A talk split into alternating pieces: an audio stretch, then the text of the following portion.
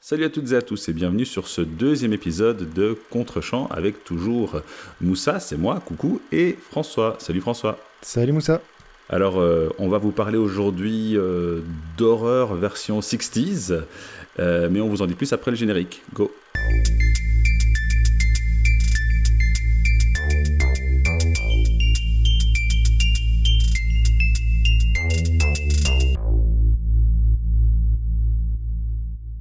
Salut tout le monde.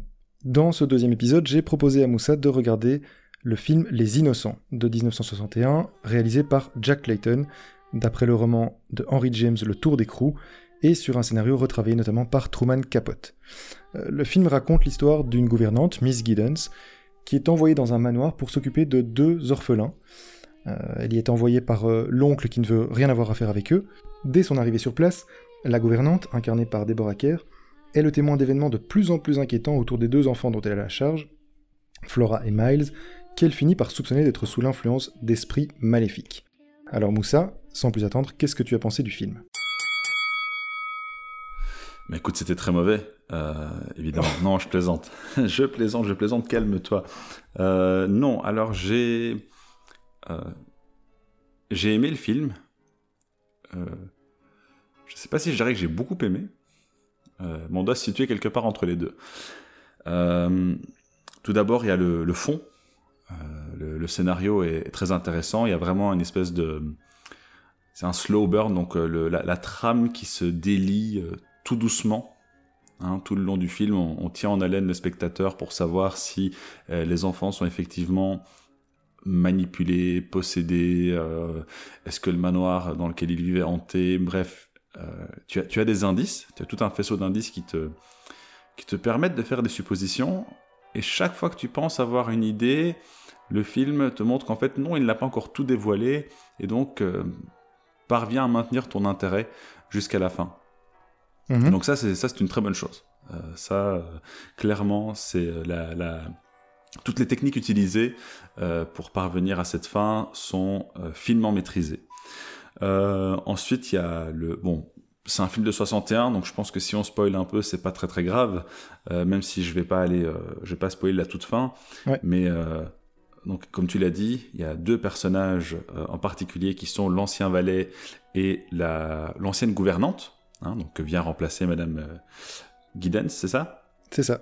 Et, Miss Giddens, ouais. C'est ça, Miss Giddens que Miss Giddens vient remplacer, qui sont morts dans d'étranges circonstances et on, parfois on voit que Miss Giddens les aperçoit et euh, donc elle, va penser que le manoir est hanté, que, les, euh, ces esprits, hein, si tant est que ce sont des esprits, ont une influence sur les enfants, et en particulier sur Miles.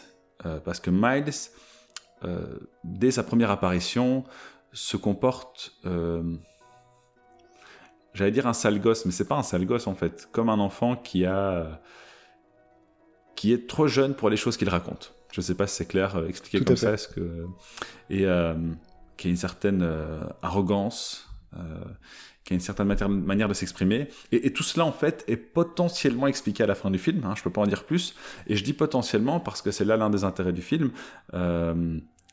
c'est qu'il ne donne pas de réponse claire à la fin. Donc ça, je pense qu'on peut le dire. Il donne pas de réponse claire. C'est un choix... alors, je ne sais pas si c'était un, choix qui était très courant à l'époque. Euh, Hitchcock aussi aimait bien. Euh, il, aimait bien parfois laisser le, spectateur livré à lui-même. Euh, et on a un peu ça ici.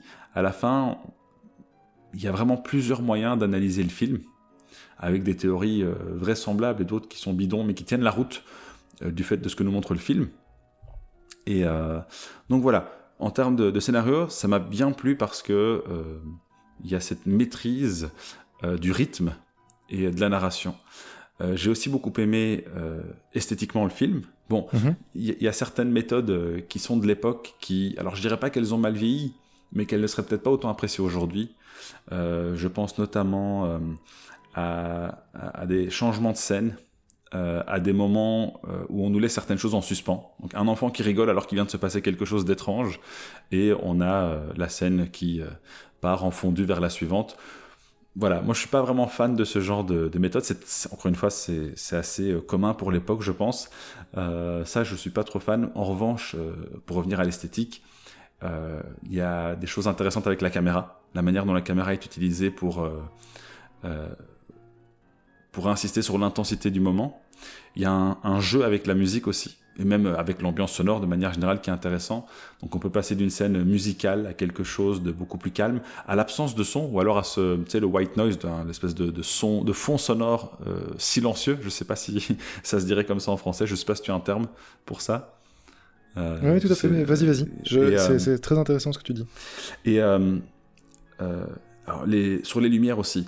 je pense notamment à la fin lorsque Miss Killens suit Miles, euh, qui est en train de fuir, et elle, euh, il y a une espèce de jeu d'ombre qui se joue derrière elle, alors qu'elle est seule, alors qu'il y a un moment vraiment très intense.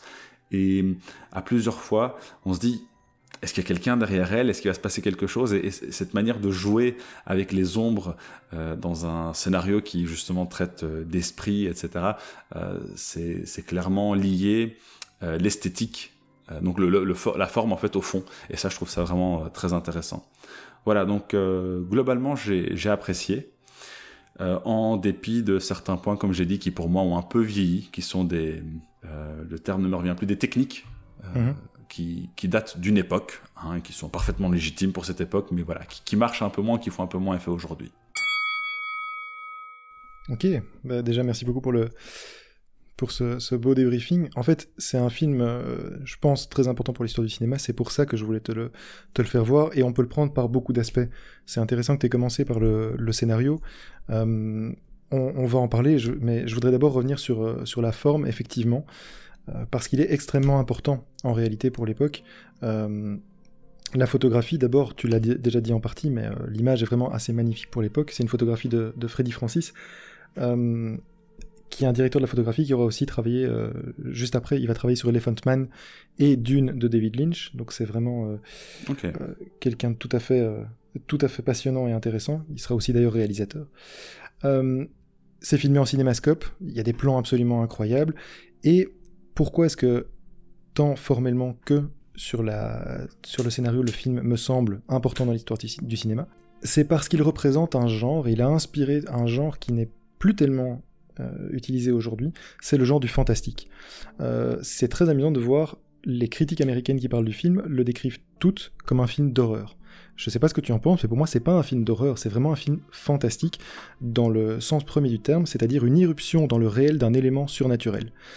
Le film pour moi n'est pas un film d'horreur, il ne fait pas peur par des jumpscares ou par des, effets, euh, comment dire, très, très artificiels, c'est un film d'ambiance. Euh, c'est un pur film d'ambiance. Et formellement, comment est-ce que on, fait intervenir des éléments surnaturels dans le réel, bah, c'est par le processus de la rupture. Et tu en as déjà partiellement parlé, et ça veut dire que tu l'as perçu, même euh, aujourd'hui en 2021, quand on regarde ce film, de 61 donc, euh, tu as perçu cet élément de la rupture. Il utilise la rupture en fait visuelle et sonore. C'est-à-dire que la gouvernante, à chaque fois qu'elle va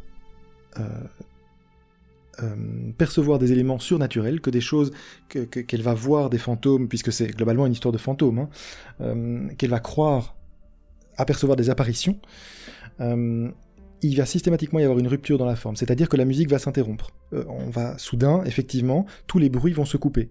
Et ça va signifier l'apparition de quelque chose de surnaturel. Il y a aussi des ruptures visuelles avec des effets de flou des, plans beaucoup plus rapprochés par rapport à ce qui était, euh, euh, ce qui était proposé jusque-là.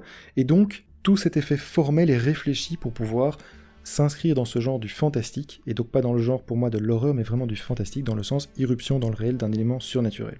Ça c'est déjà un point très, euh, très important, et j'ajoute qu'il a influencé, ce film a en fait influencé beaucoup de cinéastes spécialisé dans le fantastique, ou en tout cas avec une appétence pour ce, pour ce genre-là, comme Amenabar, je vous renvoie au film de 2001, euh, The Others, avec euh, Nicole Kidman, euh, très intéressant en ce sens, et qui est une variation sur les innocents, qui ne raconte pas exactement la même chose, mais qui est une variation, de Guillermo del Toro. oui, vas-y. Je me permets quand même... Alors, je mhm. je n'ai pas vu The Others. J'en connais l'histoire, mais je l'ai pas vu, en tout cas pas en entier.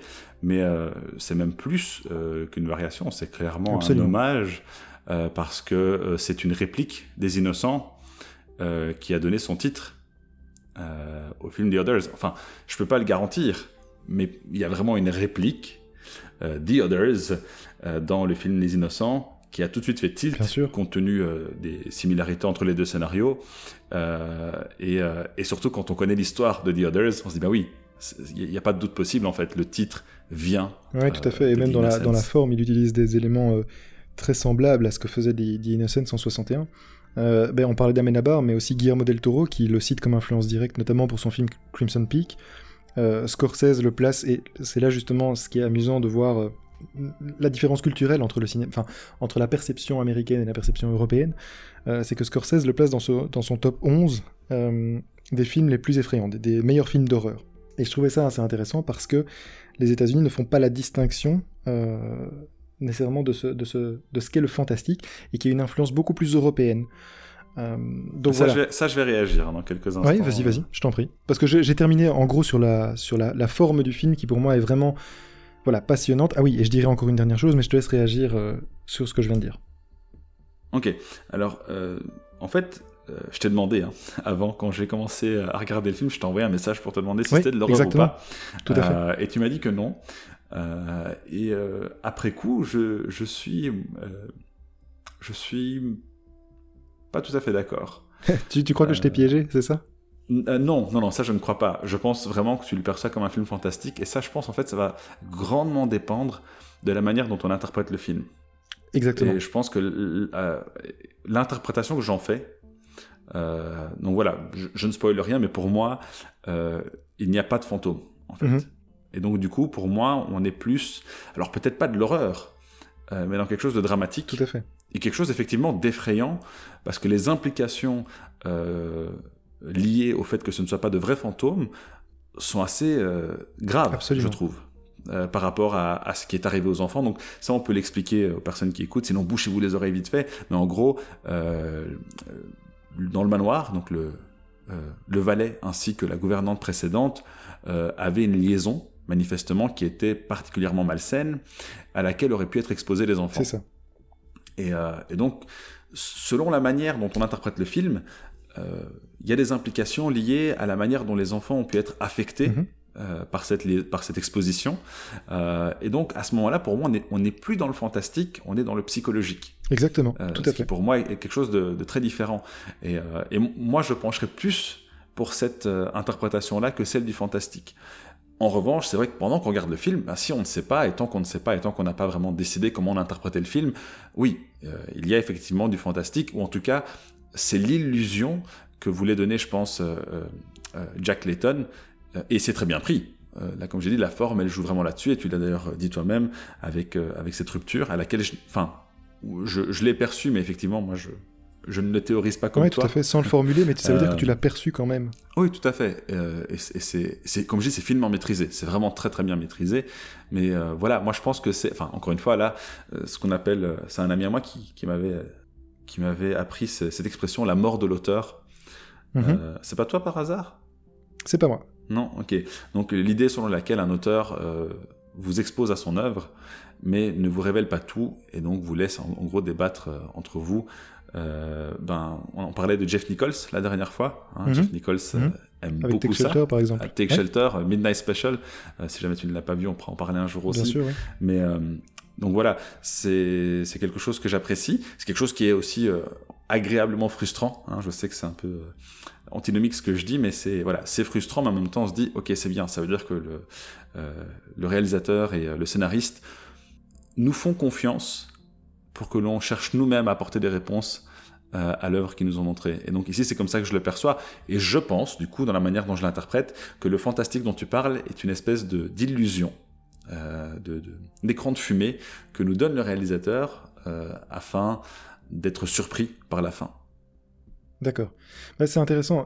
En fait, tu as déjà sauté à l'interprétation et on va y arriver dans une seconde. Je voulais juste ajouter une dernière chose avant de.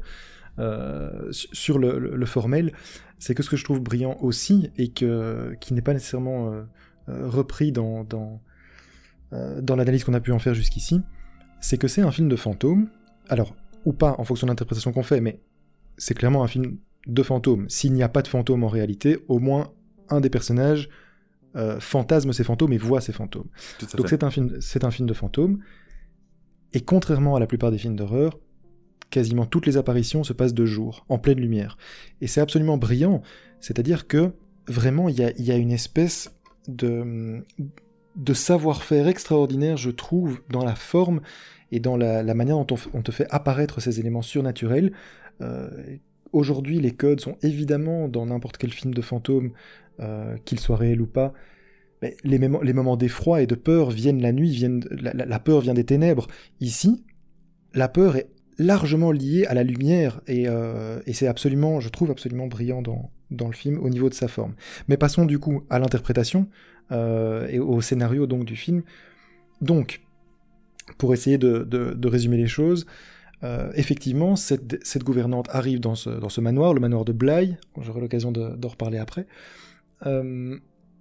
et très rapidement trouve que les enfants ont un comportement problématique. Elle apprendra assez vite, effectivement, tu l'as dit, que ces deux enfants étaient très attachés aux deux anciens valets, enfin à l'ancien valet de l'oncle, euh, qui ne veut plus rien, avoir à faire, pardon, rien à faire euh, avec eux, et l'ancienne gouvernante qu'elle vient remplacer. Ces enfants étaient très attachés à eux. Or, on apprend, comme tu l'as dit, qu'ils avaient une relation abusive, hein, euh, notamment le, valet était très abusif avec la gouvernante qui était follement, amoureuse de lui, et que les enfants ont peut-être c'est ce qui est laissé supposer, les enfants ont au moins en partie assisté à cette relation, euh, et qui donc, ils en auraient été pervertis. Et plus le film avance, plus la gouvernante, la nouvelle Miss Giddens, se convainc que les enfants sont habités par les esprits de ces deux euh, anciens gouvernants retors, pervers, et que ces enfants se comportent donc de manière euh, déplacée pour leur âge, et elle va progressivement resserrer son étreinte autour d'eux,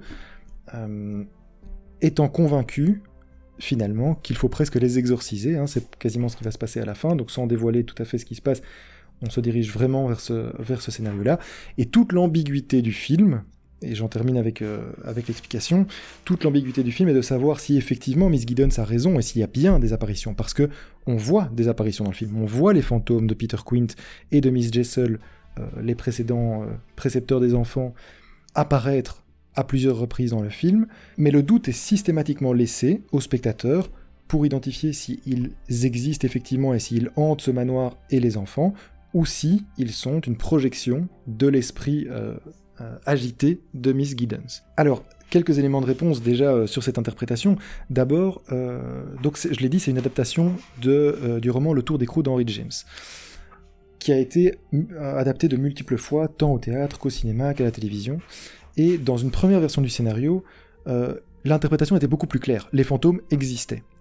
Et Jack Clayton a demandé, parce qu'il n'était pas du tout satisfait de, euh, ce scénario finalement trop euh, binaire, il a demandé à Truman Capote de le retravailler pour lui donner un aspect beaucoup plus sournois, beaucoup plus trouble finalement. Et en fait, Truman Capote était en pleine écriture de, de sang-froid, et il a passé, je pense, je ne sais plus si c'est trois semaines ou trois mois, mais en tout cas, il a vraiment coupé euh, son travail sur de sang-froid pour se consacrer à l'écriture de, ce scénario, et c'est lui qui a vraiment donné ce côté euh, de doute complet sur le film.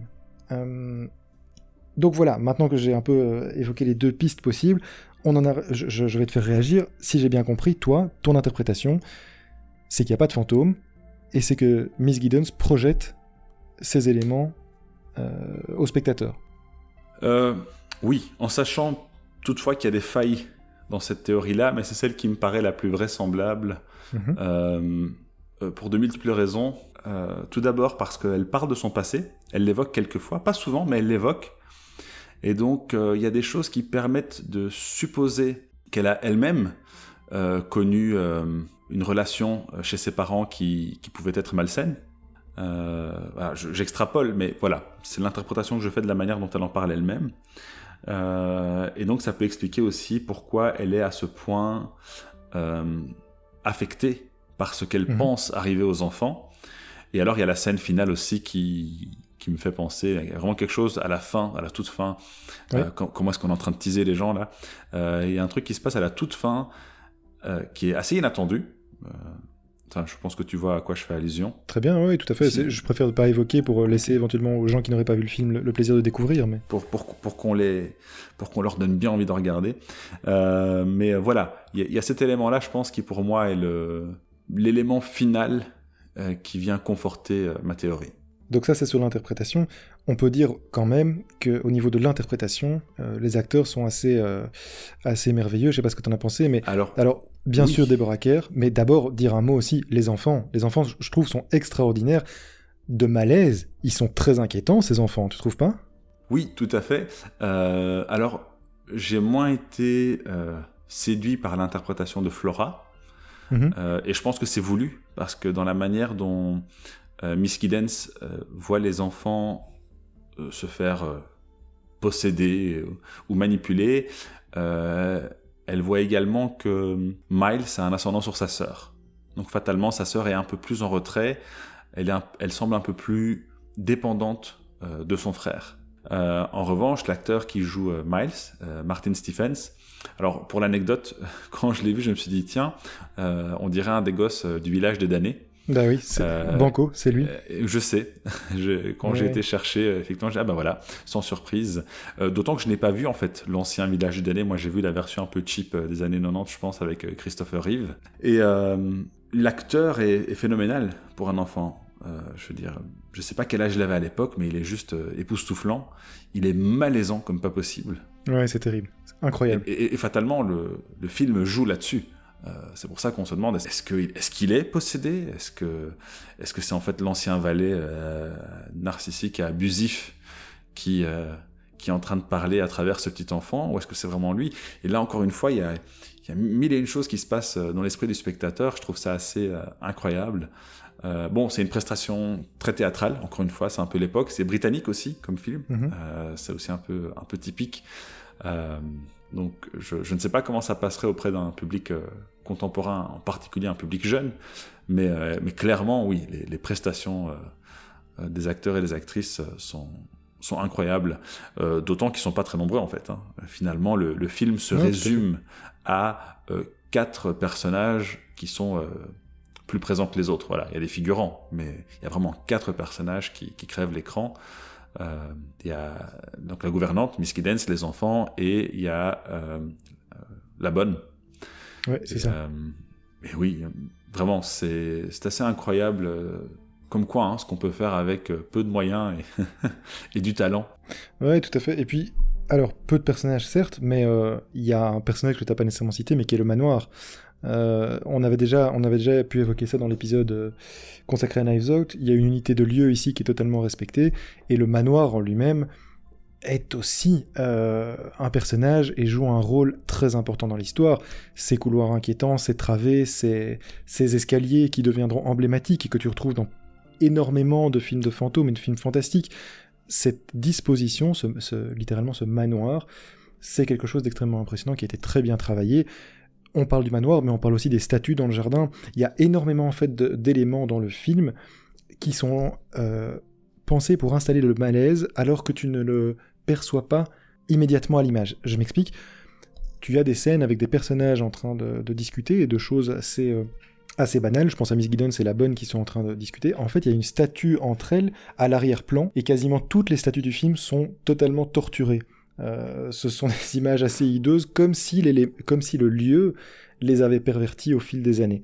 Euh, ce qui renvoie systématiquement à la thématique du film, euh, puisque le film traite aussi, et c'est quelque chose que Jack Clayton a pu, explorer dans d'autres œuvres aussi, c'est la contamination des enfants par les adultes. C'est cette perversion du monde enfant par, les péchés des adultes. Et ça se répercute dans énormément de scènes. Et donc, bien sûr, effectivement, tu as ces personnages centraux qui sont extrêmement bien interprétés, mais le décor, euh, ce qu'on a appelé le set design dans l'épisode précédent, mais le décor, toute la mise en scène à disposition, sert aussi de personnages. Et je trouve ça absolument brillant dans, dans le film.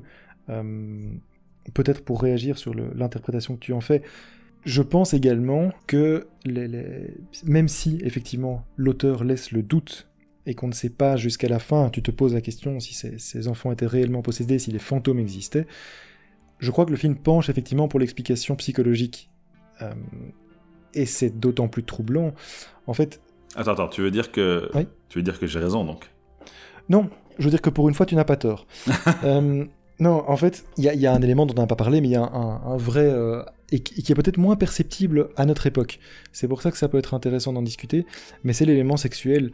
En fait, on ne s'en rend pas nécessairement compte à notre époque, mais Deborah Kerr est présentée, en fait elle a déjà 40 ans quand elle joue le film, elle n'est plus toute jeune en tant que gouvernante, elle est présentée comme une femme d'un certain âge déjà. Qu'est-ce que ça veut dire? Ça veut dire en fait qu'elle est vieille fille. Et donc, potentiellement ce qui se passe dans le film et pourquoi est-ce qu'on insiste sur cette relation abusive entre les deux précédents, euh, le, valet, la précédente gouvernante? En fait, ils avaient une relation abusive au niveau sexuel. Et donc, il y a tout un sous-texte dans le film qui suppose que Deborah Kerr, vieille fille, la, gouvernante vieille fille, en fait, projette énormément de ses, de ses frustrations ou de ses fantasmes sur les enfants. Ouais, j'allais dire pulsion, mais effectivement. Oui, de ses pulsions, exactement. On est vraiment là-dedans. En fait, elle se persuade, ou alors elle le voit, ça c'est vraiment la seule interprétation, mais on, partons du principe qu'on a tous les deux, euh, on, on envisage tous les deux que ça vient d'elle. En fait, elle projette sur les enfants la perversion supposée des valets précédents. Hein, elle dit à plusieurs reprises que ses enfants ont une relation secrète et presque indécente. Et donc tu as tout ce sous-texte-là, cette espèce d'étude psychologique de cette gouvernante qui en fait sombre petit à petit dans son obsession, dans ses pulsions, comme tu le dis. Et d'ailleurs ça s'explique aussi, enfin ça se démontre aussi au niveau formel, puisque tu t'en souviens peut-être au début du film, elle arrive et elle a, des habits absolument magnifiques, rayonnants, blancs, enfin grande robe blanche euh, avec un, un chapeau, et vers la fin du film, elle est totalement corsetée et habillée de noir, exactement comme l'ancienne gouvernante dont elle voit les apparitions, comme Miss Jessel. Et quels, sont les personnages qui sont complètement habillés de noir, euh, à part éventuellement un petit, euh, un petit ornement au niveau du cou? Ben Des prêtres. Et en fait, pour moi, je l'interprète comme ça, c'est son, obsession l'a fait devenir de plus en plus zélée de plus en plus euh, extrême, extrémiste. Et en fait, à la fin, elle pratique un exorciste un exorcisme, pardon. Elle, devient réellement un prêtre qui vient, tenter de pratiquer un exorcisme sur Miles, avec les conséquences qu'on laissera découvrir aux, spectateurs. Mais donc voilà, aussi dans la forme, tu as cette évolution et cette étude de personnage dans son obsession absolue de vouloir démontrer euh, cette présence maléfique et cette contamination euh, maléfique des enfants par les adultes. Et je trouve ça absolument, euh, absolument merveilleux. C'est pour ça que je place le film bah, très haut dans, la filmographie, dans, ma filmographie personnelle. Il est assez méconnu, hein, mais, euh, mais il a fait des émules, il a fait des héritiers. donc voilà, avant peut-être de, conclure et de dire ce qu'il a laissé comme héritage, est-ce que tu as quelque chose à, encore à ajouter là-dessus?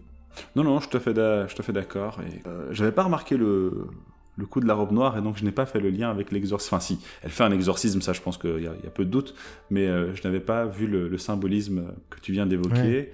Oui, du coup, du coup, je suis en train de réfléchir à la manière dont j'ai compris le film.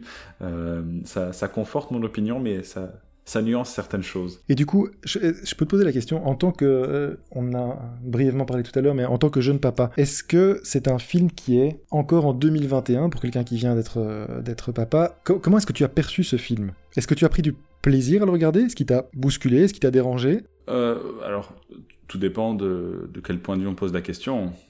Est-ce qu'en tant qu'œuvre cinématographique, j'ai apprécié l'œuvre? Oui. Est-ce que je me suis senti joyeux en le regardant? Non.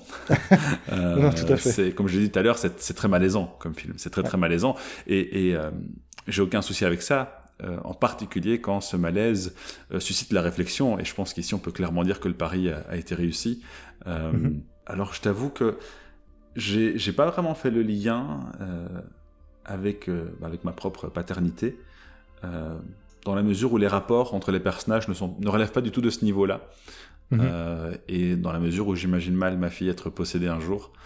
Euh, mais euh, ouais, non, je, j'ai, beaucoup aimé le film, mais c'est clair que c'est pas. Enfin, c'est le genre de film, tu vois, je me dis, je l'ai vu, je suis content de l'avoir vu, je le reverrai pas. Ah oui, c'est ça. Moi, je pense que justement, c'est un. Je, crois que c'est vraiment un film qui peut se, qui peut se revoir parce qu'il y a énormément de choses qu'on peut découvrir dans différentes visions. C'est vrai, c'est vrai. En fait, je me suis mal exprimé. Quand je dis je le reverrai pas, oui, pas par plaisir. Pour, voilà, c'est ça. C'est pour son contenu. En revanche, il est vrai que j'aimerais bien le revoir pour euh, essayer de, de confirmer l'analyse que j'en fais. Ça, oui, ça, ça peut être clairement intéressant parce que, comme tu dis, il y a plein d'indices euh, tout au long du film qui mhm. peuvent. Enfin, tu vois, le coup des statues, j'avais pas remarqué. Donc ça, ça peut être très intéressant de, de revoir le film et de se dire ah tiens voilà il y a tel élément euh, qui va plutôt dans le sens de cette théorie ou, ou l'inverse. Oui c'est ça. Ok super. Ben, euh, je propose de conclure éventuellement ben, en, voilà conseiller un film de 61 déjà c'est pas nécessairement euh, facile de se le procurer et c'est pas nécessairement la, chose que tu as envie de regarder. Hein. Alors, pour les personnes qui écoutent, je précise que tout a été fait de manière légale. Absolument. J'ai une superbe édition Blu-ray de ce film dont je suis très fier. Je crois que c'est Carlotta qui a édité, édité ce Blu-ray. Je devrais vérifier, mais en tout cas, tout ça est légal. Euh, non, je voulais un tout petit peu évoquer les, éventuels héritages que ça a pu laisser. J'ai déjà évoqué le, euh, les hommages rendus par Amenabar. Ben, regardez The Others, de, film de 2001 avec Nicole Kidman. Regardez Crimson Peak de Guillermo del Toro. Ce sont des films qui pour moi sont inférieurs à leur modèle, mais qui peuvent montrer que ce film, The Innocence, donc, a encore un impact aujourd'hui. Sinon, plus proche de nous encore, euh, la deuxième saison sur Netflix de, de la série The Haunting of et notamment... Of Bly Manor. Exactement. En fait, la première saison, c'est The Haunting euh, of Hill House, qui est une excellente série euh, sur le... J'ai pas regardé, parce que voilà, l'horreur, je... Eh bien, justement, c'est très intéressant parce que, alors, il n'est pas question d'en faire la critique ici, hein, mais euh, juste très rapidement, c'est une, une, série qui aborde plus que l'horreur et les fantômes, qui aborde le deuil et l'absence et la manière dont on peut être hanté par euh, par l'absence. C'est vraiment très intéressant, très touchant à certains moments. Et donc justement la deuxième saison s'appelle The Haunting of Bly Manor parce que apparemment, mais je ne l'ai pas vue, euh, elle raconte spécifiquement l'histoire notamment de Peter Quint et Miss Jessel, les deux euh, servants qui sont morts et donc qui auraient cette influence sur les gamins. C'est mal ce que tu fais là. C'est une influence directe. Euh, c'est très très mal ce que tu fais là, parce que tu, me donnes envie de le regarder et je sais que ça va me faire souffrir, parce que j'aime pas les trucs d'horreur. non, mais justement, je, n'aime pas non plus, mais la première saison de, The Haunting of Hill House aller au-delà de l'horreur simple. Et euh, de, les histoires de fantômes, c'est aussi parfois, lorsque c'est réussi, l'occasion d'évoquer l'absence et la manière de gérer l'absence ou pas, justement. Et euh, en ça, c'était très touchant. Je n'ai pas vu The Hunting of Bly Manor, donc la saison 2 qui s'inspire directement de The Innocence, mais j'ai très envie de la voir, donc. Euh, et c'est disponible sur Netflix. Donc précipitez-vous. Si effectivement le, un film de 61 vous semble un peu aride, ben, la porte d'entrée est toute trouvée euh, sur Netflix. Donc. Eh bien, je propose qu'on s'arrête ici. Oui, parfait, tout à fait. Ben, merci Moussa en tout cas d'avoir d'avoir regardé ce film. Ben, merci à toi. Et donc je vais te proposer un, film de ce pas pour la prochaine fois euh, que nos auditeurs découvriront. Et donc, ce que vous devez bien retenir aujourd'hui, euh, c'est que j'avais raison. Voilà, je pense que c'est important de le dire parce que euh, parce que ça n'arrive pas souvent et que donc c'est vraiment ça, ça, vaut la peine d'être d'être retenu. Je suis tout à fait d'accord. voilà. En tout cas, on vous souhaite bon film d'ici là ou, bonne série si vous optez pour l'alternative proposée par François. Et on vous dit à la prochaine pour un autre film. Salut. Salut tout le monde. Bye.